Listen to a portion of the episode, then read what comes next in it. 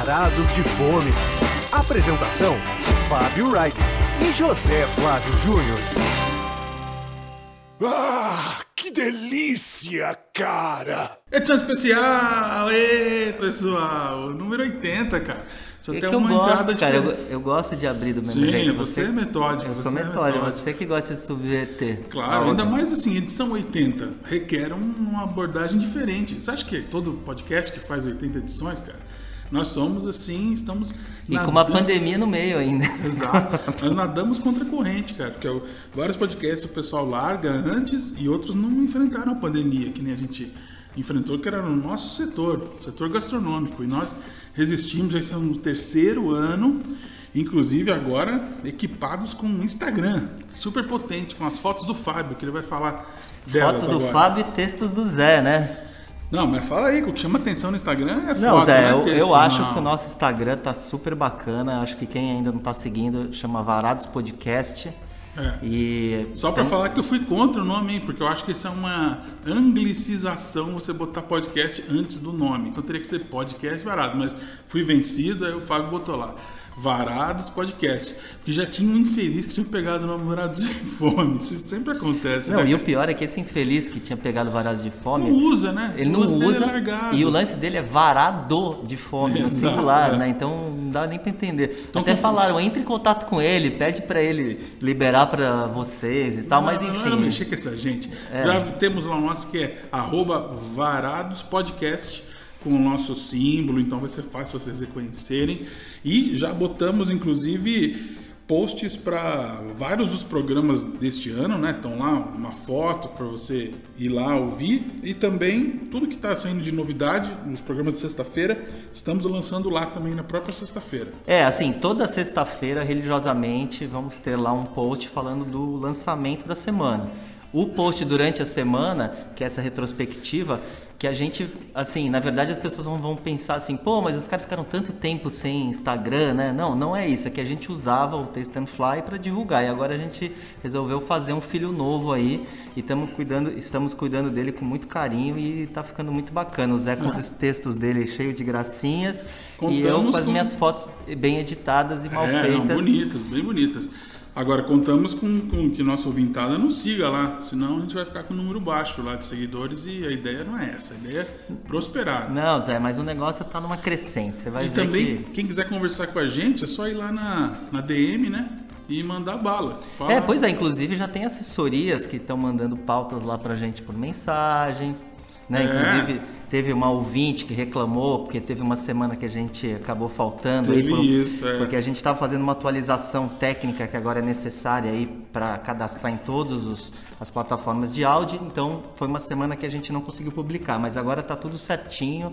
Ainda falta lugares pra gente botar ainda varados, mas vamos chegar lá. É, quando terminar a gravação, o Zé vai me fazer entrar em um aí para cadastrar que tá faltando. Isso, exatamente. Bom, e hoje, cara, como é um dia, uma data especial, o programa 80, eu falei pro Fábio que a gente tinha que falar de uma coisa especial. Então eu pensei, cara, o que, que pode ser uma coisa grandiosa, que combine com um lance 80, assim, né? Aí eu pensei da gente falar nos empórios clássicos da cidade, né? O mais clássico de todos, que é o Mercado Municipal, que a gente vai falar no segundo bloco. Mas abrir falando do Italy, que é uma atração da cidade. Não é toda grande metrópole do mundo que tem o Italy para chamar de seu, né? É, inclusive, cara, o Italy de São Paulo, né, foi o primeiro da América Latina, né? É. Então, assim, não é pouca coisa. Ah, e pra quem não sabe, outro dia eu vi uma pessoa falando Eatali, Eatali. Então, a gente tá falando do Eatali, que é o Italy. então, vou deixar é claro. ali na Juscelino Kubitschek, aquele prédio ali que muita gente, pelo menos, já passou em Um frente. ponto turístico da cidade. Já que não tem outro, né? O Fábio tava me recordando que disseram que iam ter outros Italis no Brasil. É, a promessa era essa, né? Mas até agora só tem o de São Paulo, não é mesmo? É, pois é. Até agora ficou nisso. E assim, a gente vai, vai falar do Italy. Vamos, vamos sol- soltar aí a vinheta para não ficar faltando. Primeiro prato. Viu, Zé? Inclusive, a gente já adiantou que é o Italy que a gente tá falando de lá, cara. E tem uma curiosidade, cara, que eu fui no primeiro dia de funcionamento em 2015, que eles chamaram alguns jornalistas lá para conhecer e tudo mais. Cara, e realmente assim, né, quando abriu, cara, o Italy virou assim uma badalação assim de fazer trânsito ali na na Juscelino. Às vezes eu até ia lá e parava o carro ali na Vila Olímpia e ia a pé, porque era difícil de, de acessar Chegar, ali é. e tal. E, Já mas- hoje a realidade é diferente. né? É, eu acho que essa badalação passou e por isso, né, respondendo sua pergunta, eu acho que eles não abriram outros ainda, né? Porque não- é um, é um custo, né? Eu estive na terça-feira passada lá, na, da semana passada, né? E tava, assim, bem tranquilo, cara. Assim, não sei dizer quantas pessoas estavam ali dentro, mas é, fazendo compra nos corredores devia ter umas 10 pessoas. E os restaurantes com um certo número de gente, né? Das pessoas. Mais um restaurante, inclusive, o principal, ou mais afamado de lá, que era o, o Brás, estava fechado, porque eles tiveram uma um problema que não souberam me explicar, que eles tiveram que reformar uma parte e ficou por algumas semanas fechado o, o Brás, que é o que fica no último andar lá e que inclusive era para estar participando de um festival aí que eles fizeram em agosto, mas com ele fechado não tinha como você comer o prato, né? Mas enfim. É, inclusive, Zé, eu acho que ele deve voltar, porque eles anunciaram, inclusive, um jantar aí agora, daqui, duas daqui uma semana ou, ou- ou menos, que vai ser no Brat, que é um principal jantar desse festival de trufas. Inclusive vem o Tomás, a Globo fazer junto Agora com... você me pegou, hein? Por que eu falei Brat, mas é Brat? Não, eu falei Brás, você falou Brat. Qual é a pronúncia se é com C só? É, em italiano é Brat. Ti- Jura? É, Olha, Cecília, você fala Titilha. Titilha. Olha só, eu que ignorante italiano, hein? Vou- já falei errado. Agora só o Fábio vai falar desse lugar. Não falo mais, não falo mais. Mas vem cá, antes de mais nada, a gente tinha que explicar para quem nunca esteve no Italy, tem gente que nunca esteve no Italy, como que ele é fisicamente, né? Ele é um shopping de compras gastronômicas italianas, de coisas da Itália centralmente, mas aos lados de- desse imóvel existem alguns restaurantes internos, né? Então, É, eu assim, acho que, cara, a fórmula que eles acertaram, né, do Italy, né, e que, enfim, o Italy surgiu lá em Turim, né, em 2007 e tal, que é um pouco isso, é um empório que você faz compras e tem também os restaurantes juntos. Então, eu acho É. que a- esse, essa fórmula deles realmente funcionou muito bem, né? Sim, Mas- não são só os restaurantes, tem um lugar de crepe, tem um lugar Sim, de tem de café, de sorvete, sorvete, chocolate, né? Então, Mas aí você vê, né? Por exemplo, você relatou aqui o dia que você foi, né? Que tinha pouca gente fazendo compras, porque, cara, realmente, assim, embora eles tenham muitos itens lá, né? Não é um, um lugar como um supermercado, né? Que você tem ali uma. Você quer comprar de tudo. Por exemplo, o dia que eu fui lá, só de curiosidade, eu falei assim, pô, vou comprar uma manteiga. Eles não têm muitas opções. Mas porque, Eu tem. tava, porque eu tava precisando de manteiga em casa. Mas, mas em- tem até trufada, se quiser manteiga não, sim, trufada. eles têm coisas mais, mais de empório, mas eu acho que os restaurantes fazem mais sucesso do que exatamente as compras ali. As pessoas Então, eu sou- compram eu- meio que por impulso ali de estar ali, entendeu? Então, eu acho que eu sou um ponto fora da curva, cara, porque eu, eu só vou ao Italy para usar o Empório. Raras vezes eu como nos restaurantes de lá. Até porque já não tive boas experiências também. Mas o Italy, para mim, ele funciona como Empório. E eu lamento, cara, que no início tinha mais itens importados da Itália do que hoje. Então, chegavam, por exemplo, uns refrigerantes, umas sodas bem bacanas da Itália, que hoje em bem pequena quantidade, as marcas que eu gostava não tem mais lá. O quinoto não tem mais. Pois é, eu cheguei a fazer uma matéria sobre refrigerantes importados na Veja São Paulo, já como freela, já tinha saído da revista e fiz um- uma coisa. E várias das coisas que eu indicava eram para ser compradas no Italy. Hoje não daria para fazer essas recomendações do Italy, porque eles não trazem mais. Eles, eles cada vez mais trabalham com produtores locais de, um, de coisas genuínas, orgânicas e específicas, né? Então, não tinha refrigerante italiano, mas tinha, quer dizer, tinha menos, né? Mas tinha um de abacaxi que eu nunca tinha visto produzido no Paraná lá, sabe? Então tinha É, o conceito deles é esse, ou italiano ou pequeno produtor, né? Eles não Isso. têm coisas assim muito mainstream, né? É, mas eu- isso que você falou de, de, de supermercado, óbvio que não dá para comparar com o Samarché da vida, mas se você quiser co- comprar até alguns produtinhos de sabonete, perfumaria, tem também coisas de produtores restritos, assim, tem, tem uma variedade ali. É que, enfim, não é como você ir num Claro. hipermercado, obviamente. Uma coisa, uma pena que tiraram a parte de pães, que era lá no fundo, né, que fazia bastante sucesso lá, as pessoas iam comprar focaccia lá, sabe, essas coisas. Sim, que você podia até comer ali mesmo, né? É, essa parte eu não sei porque ela foi retirada dali. Mas assim, é, desde quando começou, não mudou tanto assim a estrutura. Saí, antes tinha mais empório no segundo andar também, no mezanino. Eles tiraram, agora tem só supermercado, só restaurante ali, né? É, atualmente, Zé, eles são cinco restaurantes lá, né? Tem a tratoria e a osteria que são no térreo, né? Em cima tem o bisteca que é de carnes e o restaurante que pra mim é um principal sucesso, que é o Rosso Pomodoro, que faz uma das melhores pizzas napolitanas de São Paulo, eles juntaram com outro restaurante que tinha ali, que era mais de pescados e tal, virou uma coisa só. Mas, cara, é engraçado que quando você visita, você percebe, assim, cara, que o público não é o paulistano. Você ouve sotaque pernambucano, carioca, do sul. Você vê que, assim, as pessoas que vêm para cá, é. elas fazem questão de bater Fazer um turismo de fazer lá. um turismo ir lá e tal, e acabam comprando alguma coisinha. Comprar um vinho. Eu gosto- muito, "Vou comprar um vinho. É, comprar um vinho, que lá só tem vinho italiano, mas, cara, os vinhos subiram muito de preço, né, cara? Por conta Também. da disparada do euro, do dólar e tal, aumentaram muito. Então, você tem que ver direito. Tem algumas promoções, às vezes, que valem a pena e tal. Eu gosto, cara, da, da seção de massas deles, que eu acho que eles têm massas, assim, de tudo quanto é tipo e, e muitas marcas italianas também, né? Não fica uma coisa restrita, né? É. E algumas nem são tão caras, sabia? Sim, Porque cara. massa não é uma coisa cara, né? Então, E, e eles fazem as próprias massas também, né? Eu, eu nunca comprei lá, mas parece que são boas, assim, pelo visual, assim, tem cara de ser uma coisa bacana. Mas é um lugar que eu acho que não dá pra gente negar esse apelo, né? Que virou uma atração turística de São Paulo, né? Então não sei se por isso também o paulistano acaba indo menos e tal. É, ou é um momento, não sei. Eu sei que, enfim, hoje ele não é tão concorrido quanto era no passado. É, e a gente, como eu já tinha falado, né? Durante o mês de agosto eles estavam fazendo um festival de trufas, né? E aí eu fui lá para comer um prato desses, né? Então eu fui lá na tratoria e peguei, na verdade eu peguei to go, porque eu não podia ficar, tinha que voltar para casa.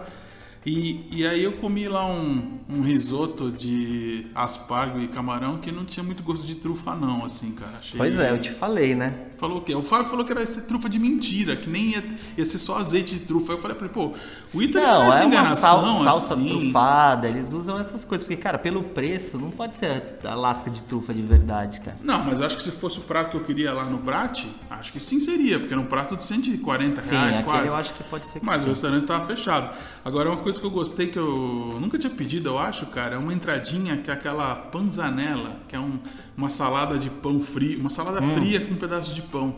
Gostosa da, a desse lugar aí. E a polenta deles também com pecorino é bem, bem saborosa. Mas assim, comida italiana é clássica, né? Assim, eu não sou o maior fã de comida italiana, né?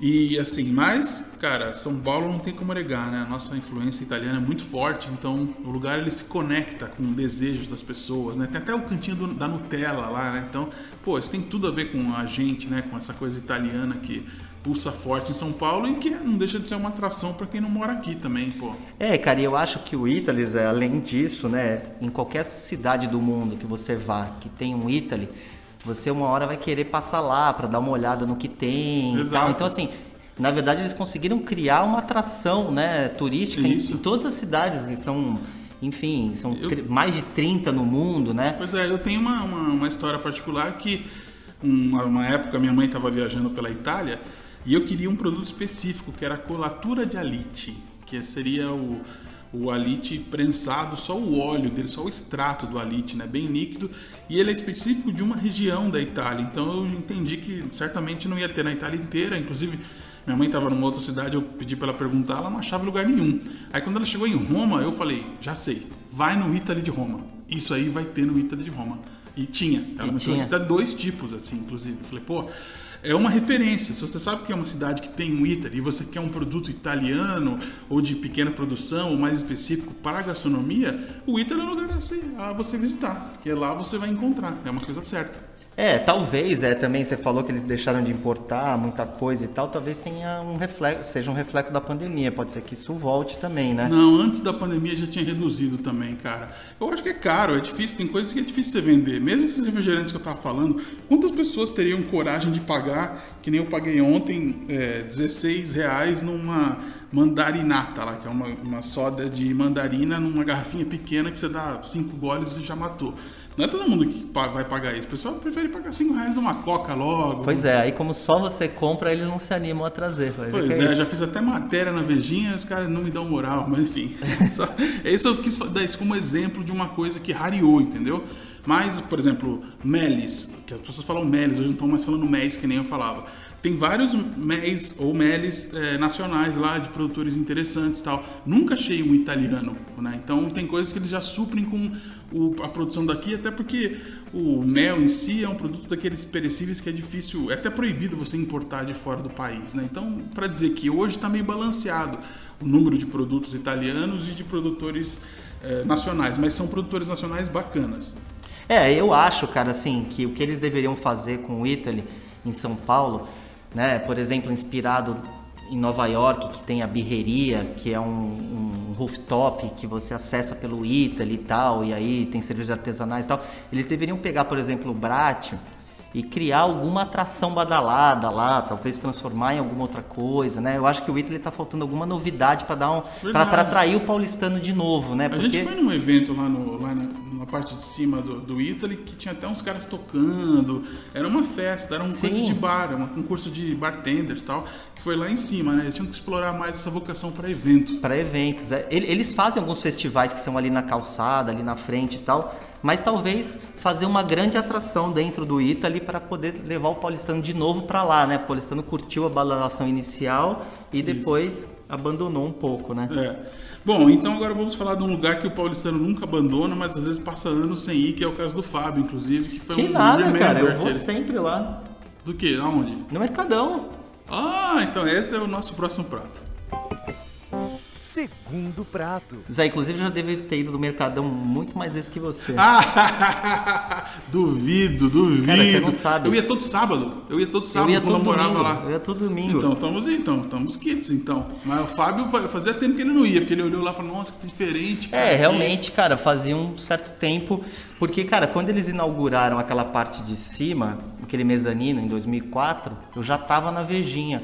Então eu lembro, tudo bem que não faz tanto tempo assim que eu deixei de ir lá, né? Mas eu lembro que foi uma época que eu fui para escrever e tal, que foi uma atração, né, quando eles inauguraram o mezanino.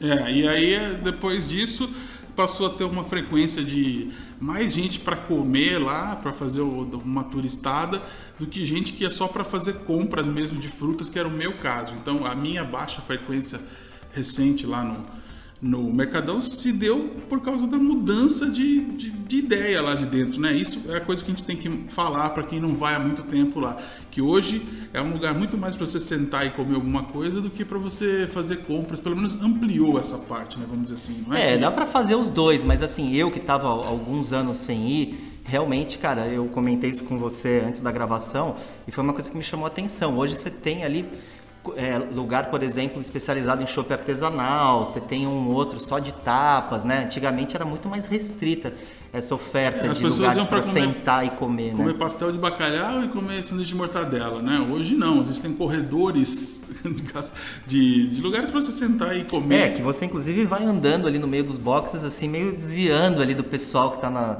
nas mesas e é. tal, né?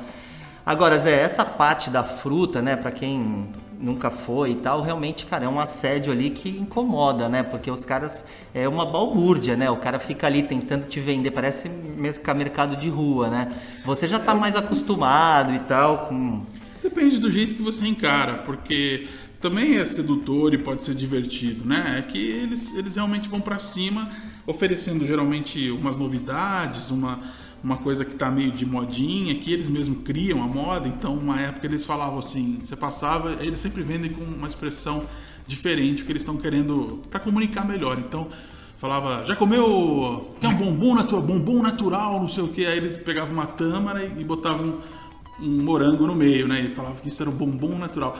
Aí, já comeu o Gatorade em formato de fruta? Aí vinha com uma, uma fruta bem suculenta falando que era o Gatorade, tá? Então, ele sempre inventa, ó, leite condensado em formato de fruta. Aí vinha te oferecer um abio, assim. Então, é, assim, pode ser engraçado, pode ser divertido. Eu, às vezes, dou risada, mas às vezes quando eu entro nessa, que aí o cara te, se você aceita o primeiro presente, aí ele te fisga que nem um um peixe assim na vareta. E aí ele fica te prendendo, querendo te enfiar coisa e tal. Na hora que você vai pagar, você, tudo que você provou acaba sendo entrando no preço da fruta que você levar, porque eles cobram muito caro. Isso é uma pena que seja dessa forma, mas o tanto que eles dão de amostra, né? Então eles têm que de alguma outra forma compensar, né? Porque Também dá para ir lá e fazer um lanche da tarde sem gastar um real. Você ficar só pegando os pedacinhos e falar, ah, agora não vou levar nada tal. Inclusive, isso me chamou a atenção, que tinha uma mesa de umas mulheres que elas chegou para elas uma degustaçãozinha de frutas, assim, com pedacinhos de várias frutas exóticas. Eu, ali eu fiquei em dúvida, meu, será que elas estão pagando isso ou tá, eles estão dando de cortesia? Porque o número de cortesias que é ofertado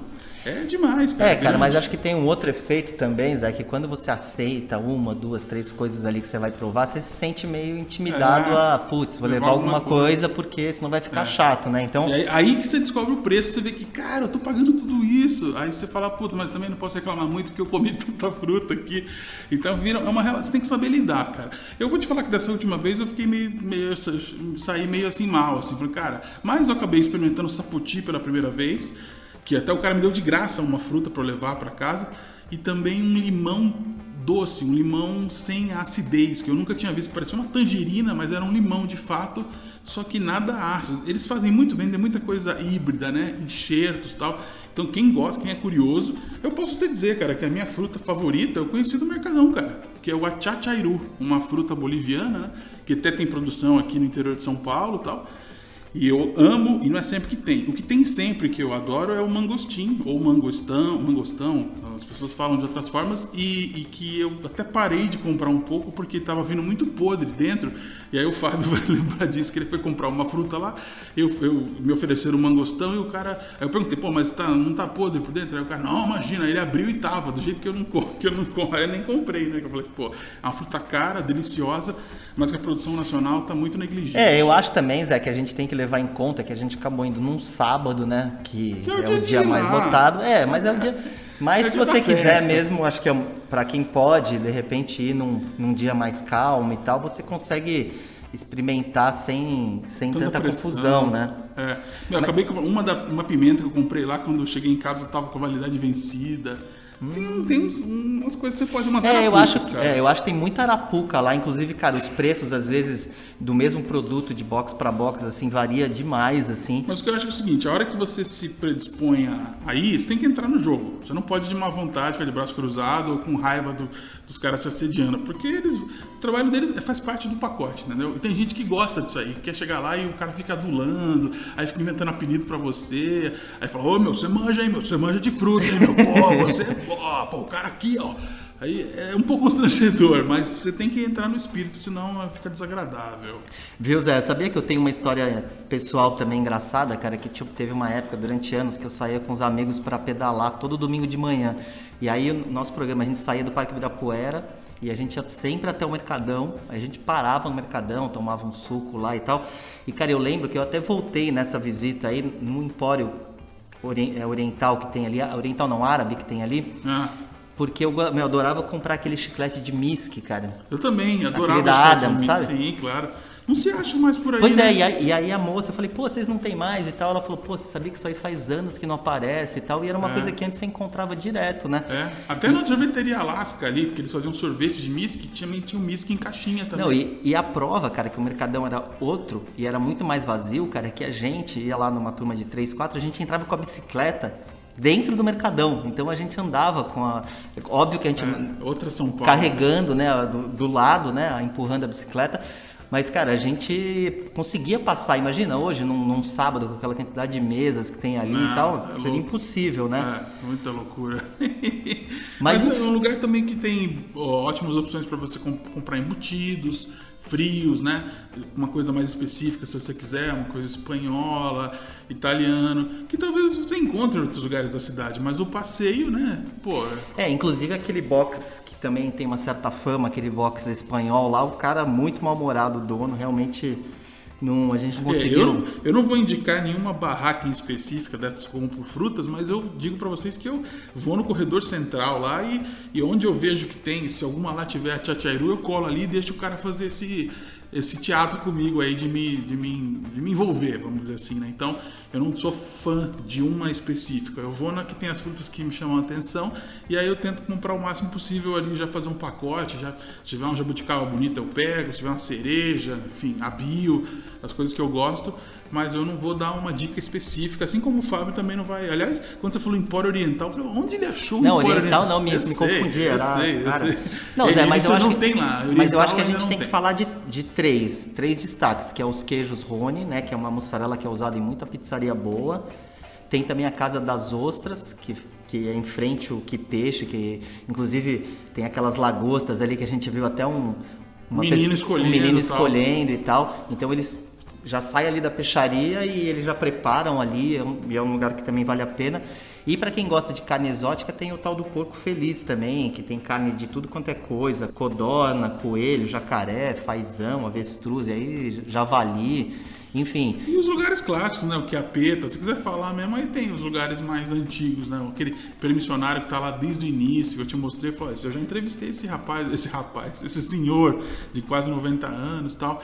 Tem ah, o, o para comer a mortadela também, que você pegou o clássico lá, o sanduíche É, de cara, mortadela, eu, né? o- eu acho que para quem não é de São Paulo, a gente tem que citar, né, só dizer que assim, o sanduíche de mortadela que é o mais conhecido é do Bar do Mané, né, que eles fazem com Exato. mortadela cerati, né, que é uma montanha de mortadela assim, mas que Você é, uma, escolhe a gramatura, você quer 400 gramas ou 500 e tal. que é uma coisa mais folclórica do que gostosa, cara. Você come metade daquele sanduíche ali, você já fica Arrotando satisfeito. mortadela o dia inteiro.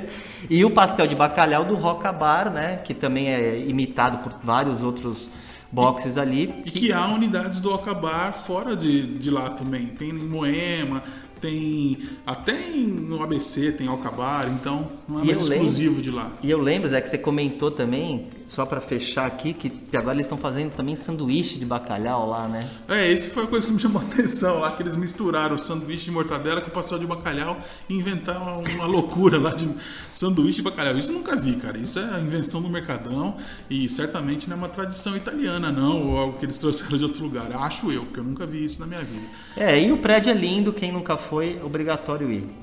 Exatamente. Então, falamos de um lugar clássico da cidade que eu acho que era obrigatório a gente passar por ele, já que nós temos nosso plano de cobrir todos os lugares de São Paulo e fazer 3 mil programas varados de fome, né? Ou 50 mil, sei lá quantos.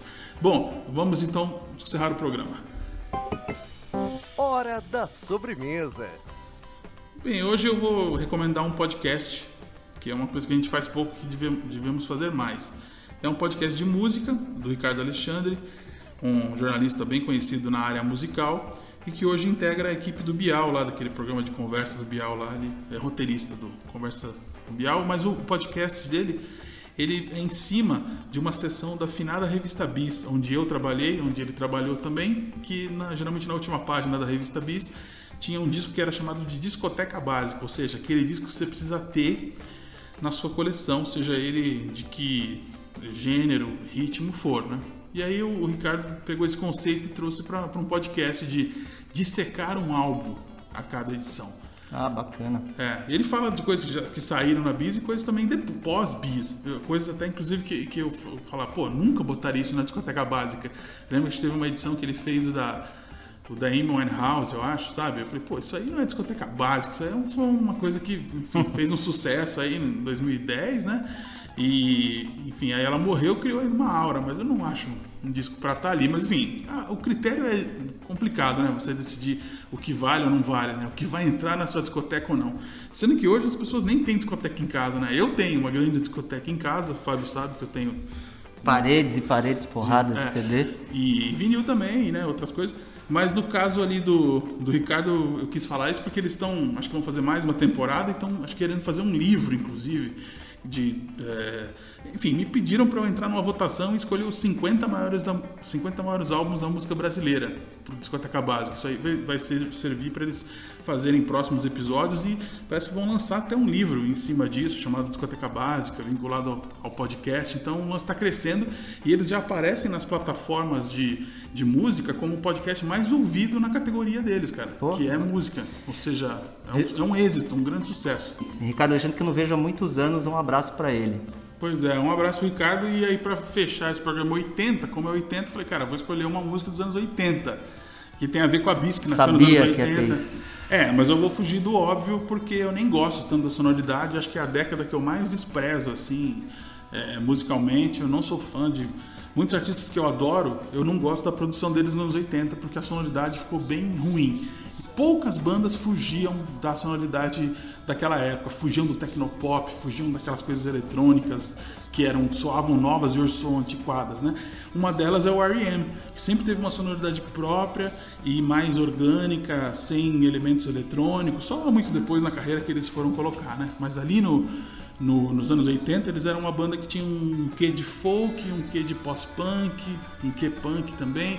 E, e aí eu peguei tipo logo a primeira música do primeiro EP deles, assim, do primeiro, do primeiro lançamento grande deles, na verdade, que é Wolves Lauer, música do, dos primórdios do R.E.M., começo dos anos 80, para a gente encerrar esse programa em alto astral também.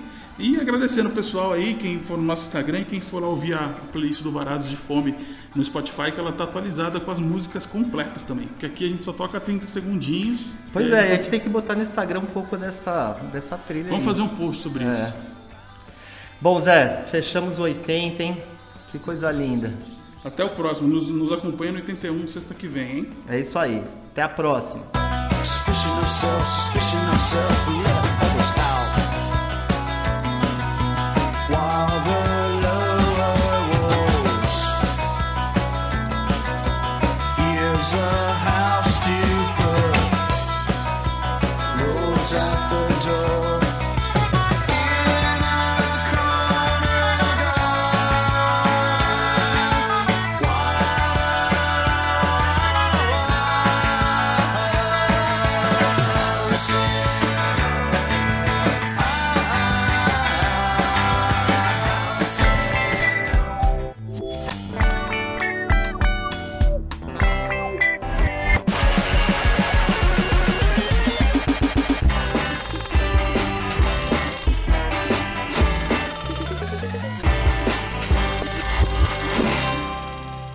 Obrigado por sua preferência. Volte sempre.